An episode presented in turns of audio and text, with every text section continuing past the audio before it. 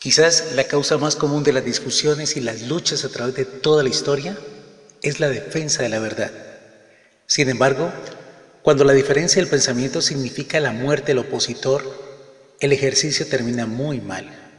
Ya no tengo con quién aprender. El otro era la persona que me ayudaba a aprender. En esta época de pandemia, debemos aprender a entender que nunca ha existido una sola verdad, una sola realidad ni un solo hecho. Por el contrario, las experiencias, la formación académica, las costumbres y los propios valores de las personas posibilitan descubrir que nunca hablé de la verdad, sino de mi verdad.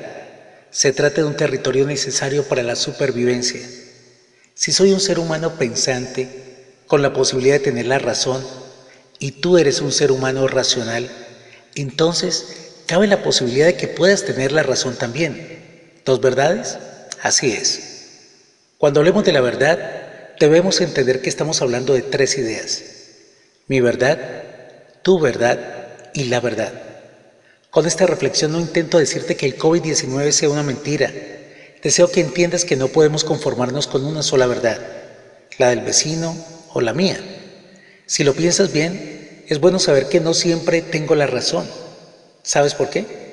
Disfrutar la vida no consiste en mostrarle al mundo que está equivocado por no pensar o sentir lo mismo que yo. Disfrutar la vida consiste justamente en eso, en caerse o equivocarse. Recuerda, si me quitan la posibilidad de equivocarme, me estaría negando el placer de acertar. Hasta la próxima.